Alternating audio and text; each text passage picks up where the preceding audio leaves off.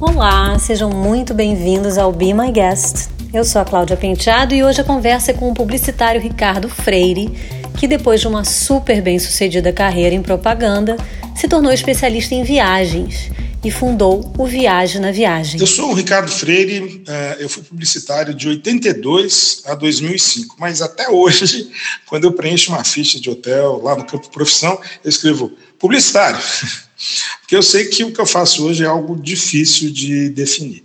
Eu comecei na publicidade em Porto Alegre, eu sou de lá.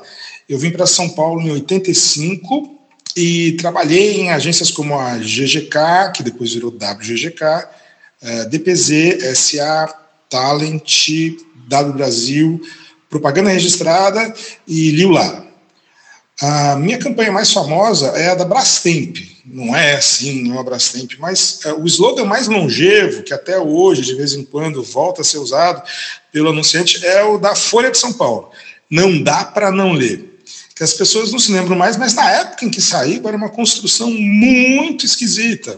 E hoje todo mundo usa esse não dá para não, sei lá o quê, é, de maneira super natural. Em 98, eu saí é, da agência que o grupo Praxa da do Brasil tinha montado para mim, que era propaganda registrada, e, e cá entre nós eu era um, um presidente absolutamente inepto. Eu saí de lá e tirei um semestre sabático para escrever um livro o Viagem na Viagem, Autoajuda para Turistas, que é uma coleção de reflexões sobre viagem com um, um tom bem humorado. A partir desse livro, eu fui convidado para escrever sobre viagem em revistas. Depois eu fiz um guia de praias do Brasil, o Freires. Não tinha o Fromers, não tinha o Fodors. Então, teve o Freires também. No finzinho de 2004, né, com a disseminação da ferramenta blog, eu criei o blog Viagem na Viagem. E a partir daí, então, ficou muito difícil continuar trabalhando em publicidade. Blog é uma coisa viva que te exige 24 horas por dia se você quiser fazer bem feito. Daí, há exatamente 15 anos, em agosto agora, eu saí da W Brasil, onde eu estava, que foi minha última agência, e desde então eu sou blogueiro uh, full-time. Só que, ultimamente, né, a palavra blogueiro passou a definir um outro tipo de atuação, essa coisa de influenciador digital. E é algo com que eu, eu, assim, eu não me identifico, não. As pessoas elas não me seguem, elas não querem repetir a, as minhas experiências. Elas precisam de informação. E quando elas procuram essa informação, elas me acham no Google é um trabalho de formiguinha, né? é longe dos holofotes. Mas aposto que quando você precisou de uma informação de viagem, você googlou e achou essa informação que estava precisando no Viagem na Viagem. Então, eu me defino hoje como um produtor de conteúdo de viagem, mas isso é complicado de escrever na ficha de hospedagem do hotel, né? Então, eu taco lá, publicitário. Ricardo, como vai a vida nas telas? Entre meados de maio e meados de julho, uh, teve muita live, assim, eram umas duas por semana. É algo que eu, eu não estava acostumado, né? Porque eu, uh, eu não sou uma pessoa ao vivo, eu, eu sou por escrito. Ricardo Freire funciona por escrito. Eu, quando falo de improviso, eu fico procurando as palavras, é uma espécie assim de, de gagueira mental. Eu dou a impressão, às vezes, que eu não domino português. É que nem uma pessoa falando uma língua estrangeira. Sou eu sendo entrevistado. Entrando ao vivo, eu, eu sou uma pessoa que preciso escrever a minha parte do diálogo. Aliás, eu tenho uma boa técnica para escrever textos que parecem que estão saindo espontaneamente da boca do personagem. Mas eu acabei sendo convidado para um monte de lives e não deu para não aceitar, porque uh, esse foi o um momento em que uh, a seriedade do Viagem na Viagem, o fato da gente não ser um canal de divulgação disfarçado, uh, o fato da gente ser sério e antenado de verdade com as necessidades do viajante, tudo isso fez com que uh, uh, o, meu diagnóstico e a minha opinião sobre o momento fossem uh, valorizadas. Eu fui sendo convidado, não por ser uma personalidade exótica, mas por ser percebido como uma autoridade nesse meu nicho. Isso foi gratificante. Agora parou um pouquinho, ainda bem, né? Porque eu estou achando ótimo, porque isso toma muito tempo e energia. Uma energia que, é, é, para mim, fica pesada porque não é natural em mim fazer esse tipo de transmissão. O que não acabou ainda são as reuniões em Zoom, né? Elas entraram com tudo. Acho que a gente ficou meio viciado nisso, né? Muita coisa que antes a gente fazia por e-mail, agora faz por Zoom. Uh, o meu home office virou teleoffice, né? Agora eu tenho que trabalhar de camiseta. e como ficou o Viagem na Viagem na pandemia? O que aconteceu com o Viagem na Viagem foi o que aconteceu com o setor do turismo inteiro na pandemia. No início, a gente perdeu os sinais vitais, a audiência foi lá para o chão. Ninguém tinha cabeça para pensar em viagem, a não ser remarcar e cancelar as viagens que tinham sido programadas. Uh, se você pensar bem, viagem vai ser a última coisa a ser retomada na retomada.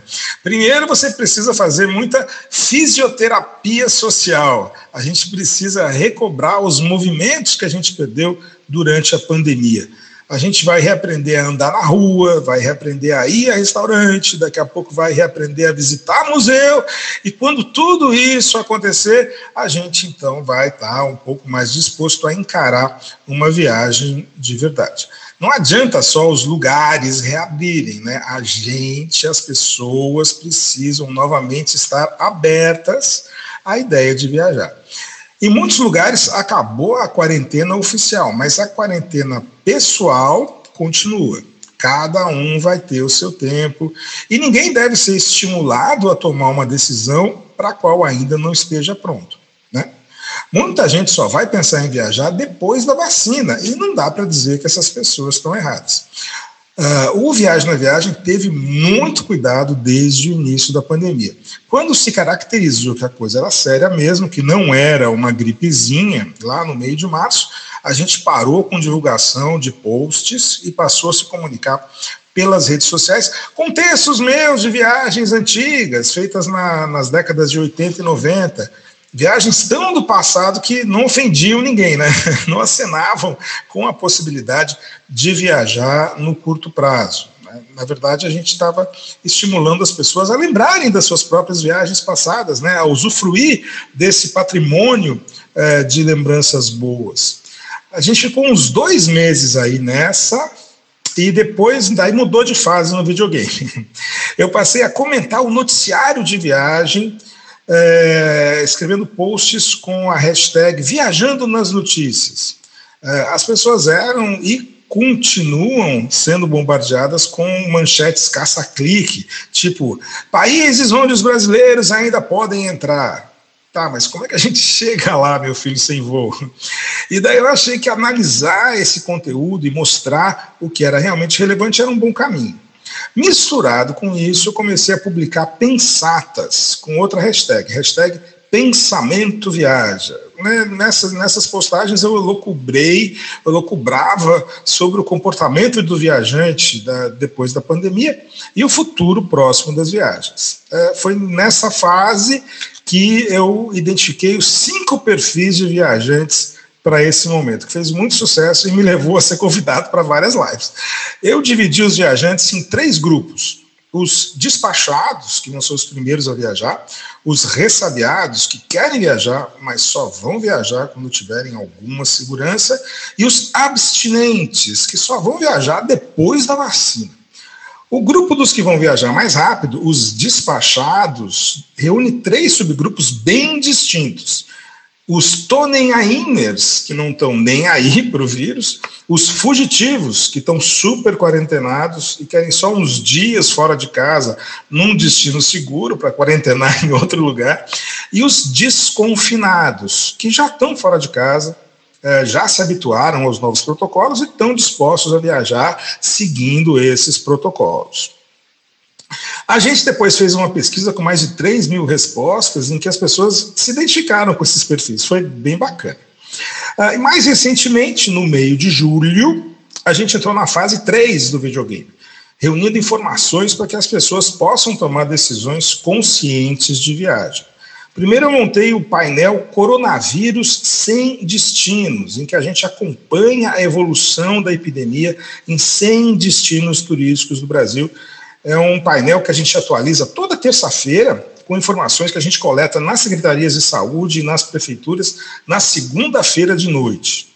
Esse painel mostra os números das últimas seis semanas nesses 100 destinos e destaca os destinos que têm registrado queda no número de novos casos por várias semanas consecutivas. Essa semana passada agora, a gente lançou um filhote desse painel, um spin-off, né? que é o painel da retomada. A gente está informando o que está aberto e fechado nesses 100 destinos.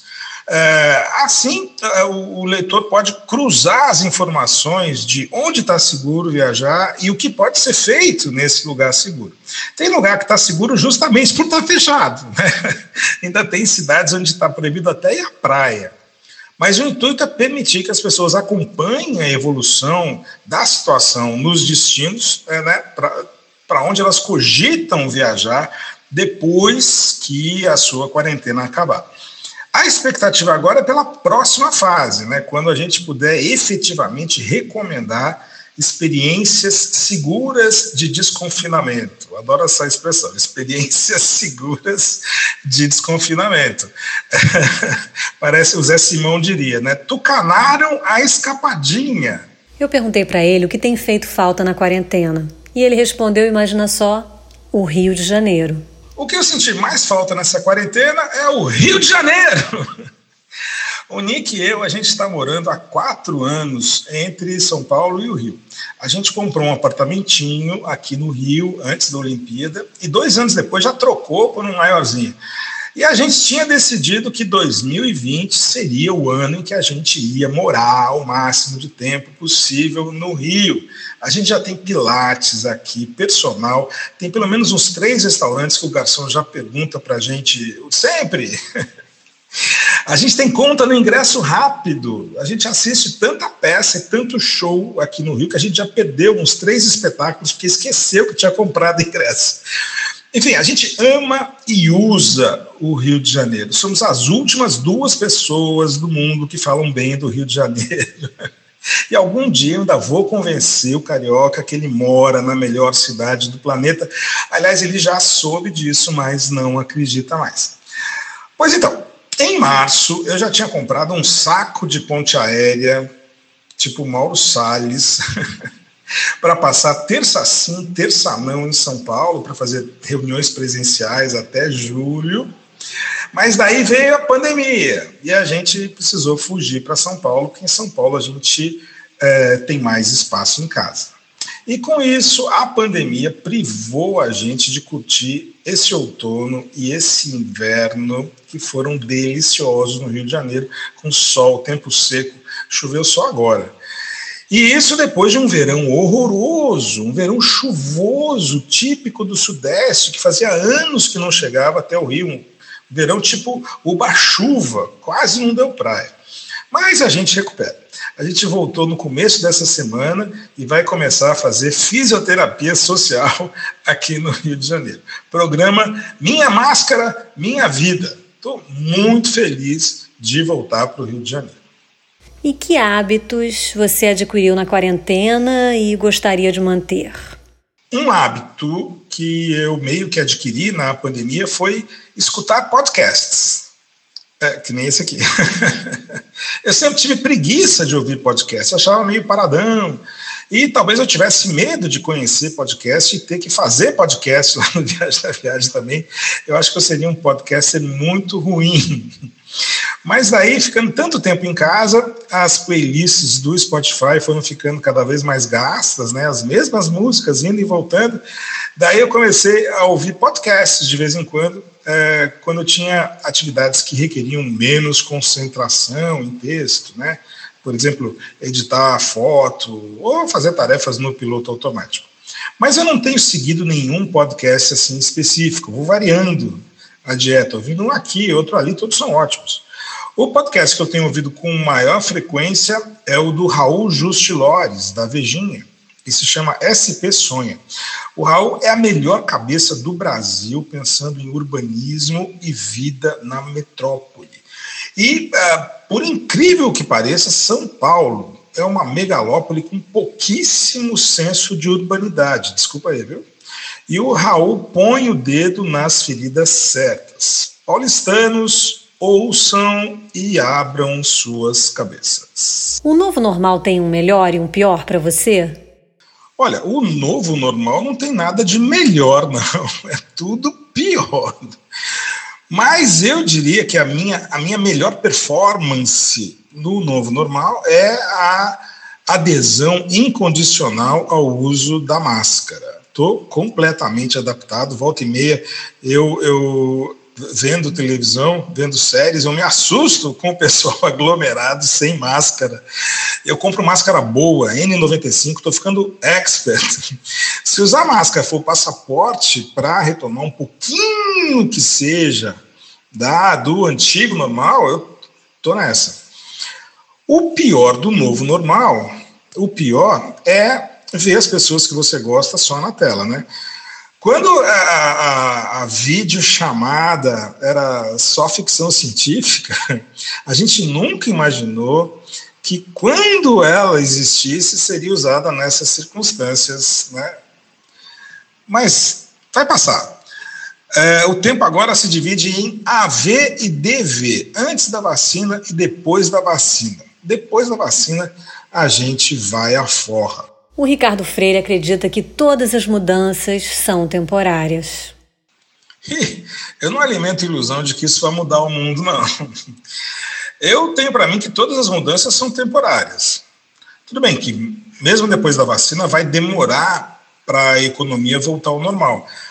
Mas a gente vai voltar a viver mais ou menos como antes. É, por exemplo, na minha área, né, o turismo. É, falam que depois da pandemia vai acabar o overturismo, as pessoas vão querer ir para lugares é, com amplos espaços, é, que não tenham é, muvuca.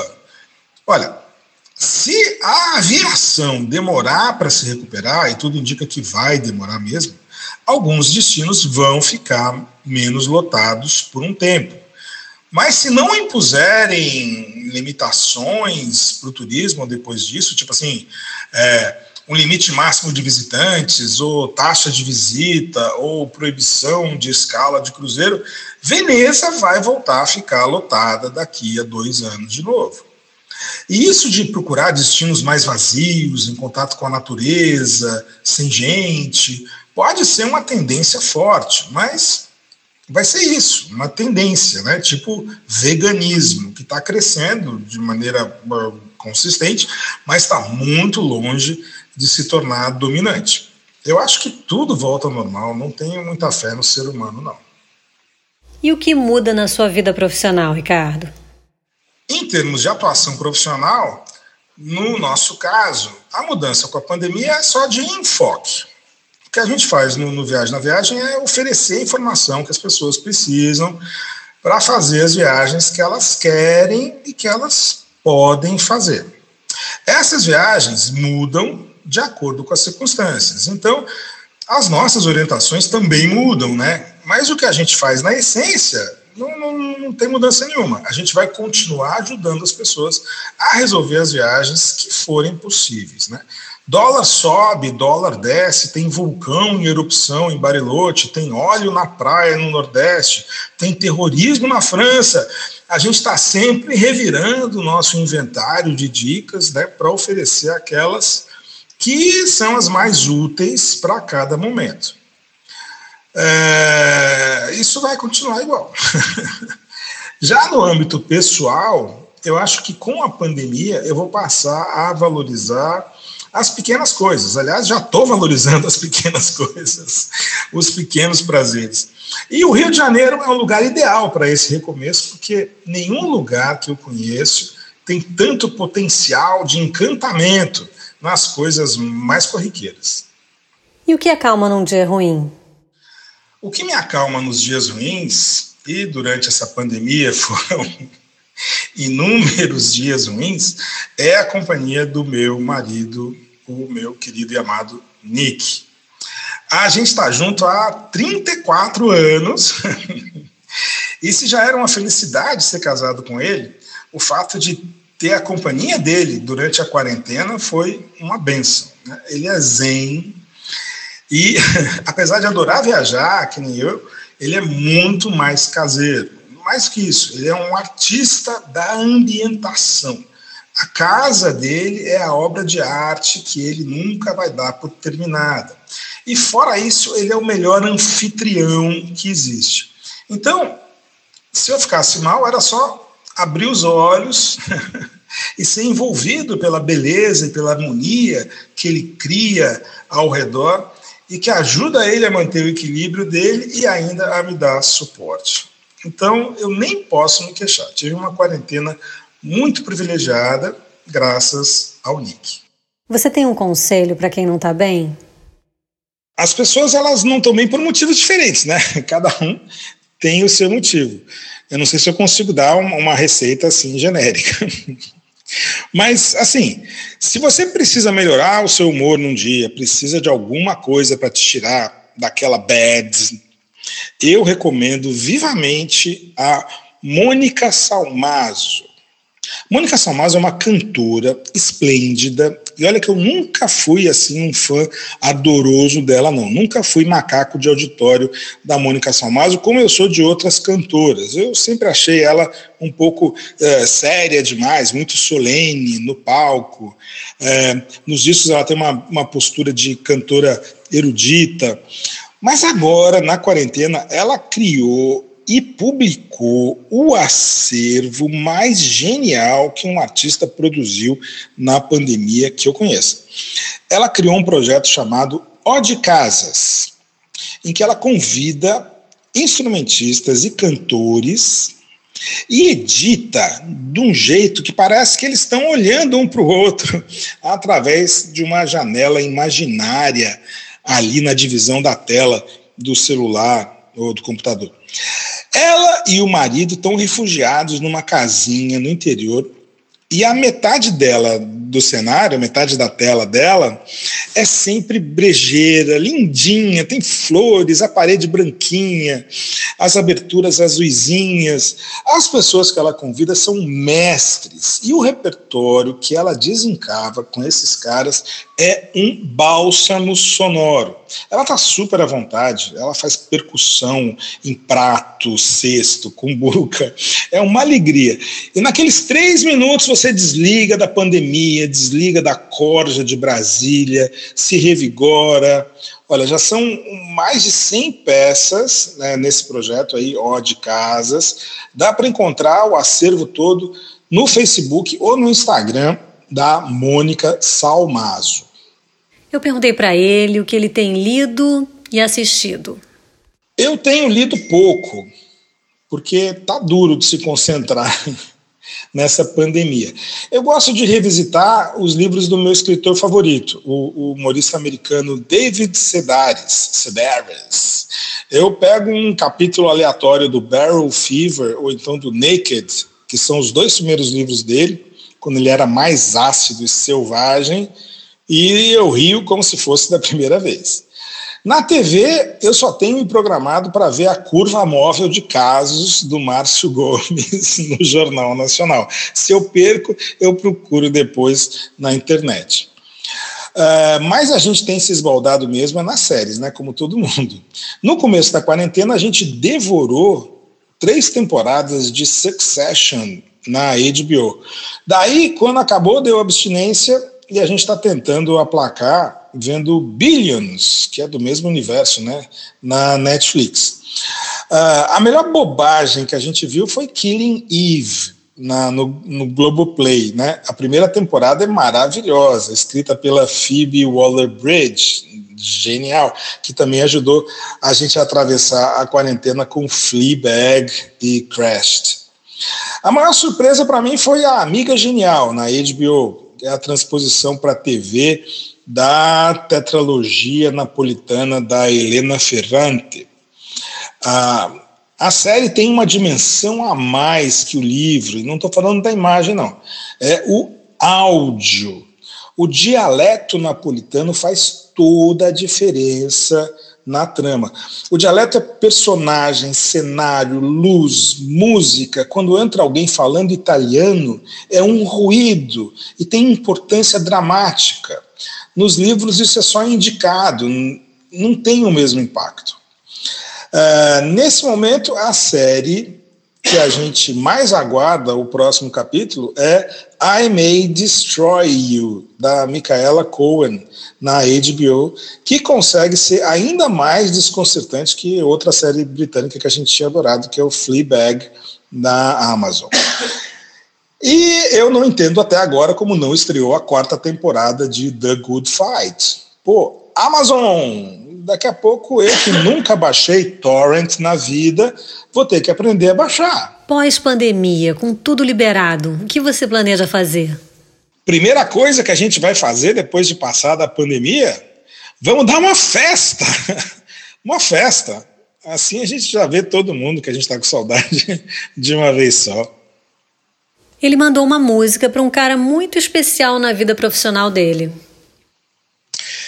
Eu vou mandar uma música para o meu grande amigo e santo de devoção, Washington Oliveto. O Washington é um publicitário que não gosta de jingle. Ele sempre achou jingle uma coisa menor, mas ele nunca perdeu uma chance de trazer a música popular para a publicidade. Ele é o cara que na passagem de briefing já sabe a música perfeita para usar na campanha do produto. O Washington, junto com o Julinho Xavier da Silveira, que dirigiu, fizeram a junção mais linda de uma canção com um produto na década de 80 para a campanha do Xambinho, o queijinho do coração. Eles fizeram as crianças cantarem Carinhoso do Pixinguinha. Foi lindo demais. Na época da DPZ ainda, o Washington recebia músicas ainda inéditas no rádio para lançar nos comerciais do cigarro Hollywood. E daí essas músicas viravam hits instantâneos. Pois bem, na W Brasil, o Washington elevou essa relação com a música popular a um outro patamar. Ele passou a produzir hits do zero. É, isso aconteceu com a campanha das sandálias Ryder, em que a W encomendava para uma estrela da MPB um cover de um clássico da MPB de outra estrela. Por causa dessa campanha, os Paralamas do Sucesso gravaram País Tropical, do Jorge Ben. Ah, a Rita Lee eh, gravou Felicidade, do Lupicínio Rodrigues. A Marina Lima gravou Nem Luxo Nem Lixo, da Rita Lee. O Tim Maia gravou Como Uma Onda, do Lulu Santos. E nesse bololô aí, a W e Washington me deram a oportunidade de ter o meu momento hitmaker. Quando lá no brainstorming da próxima fase da campanha, eu sugeri que se o Tim Maia tinha gravado Lulu Santos, por que não o Lulu Santos não podia retribuir gravando o Tim Maia? A ideia foi em frente e eu consegui emplacar a minha sugestão de canção, que era O Descobridor dos Sete Mares. Essa música encomendada pegou o Lulu Santos num momento de virada da carreira, quando ele fez uma parceria com o DJ Meme e iniciou uma série mais dançante. Resultou que o comercial ficou belíssimo, dirigido lá pelo Tadeu Django, deu um resultado muito bom para a Grandene e o Lulu Santos vendeu 700 mil discos. Descobridor dos Sete Mares foi a música de trabalho e eu tive esse gostinho de ser hitmaker uma vez na vida. Obrigado, Washington. Te devo essa também. E por isso, Ricardo Freire dedica a Washington Oliveto, descobridor dos Sete Mares, com Lulu Santos. Bela escolha, Ricardo. E a sua playlist, o que tem nela? Fiz uma playlist bem viajandona, né, para a Rádio Bebop. Não, não, não podia ser diferente. Não deu para ser sintético, viu? Tá bem maior, bem mais longa que a encomenda. Eu começo com a música tema da minha coluna na Band News FM, Viajando na Viagem, do Celso Fonseca. O Celso curtiu a sonoridade do título do meu primeiro livro, Viagem na Viagem, e escreveu essa música. Eu, que não sou bobo, anos depois, é, resolvi usar a canção como tema da minha coluna na rádio.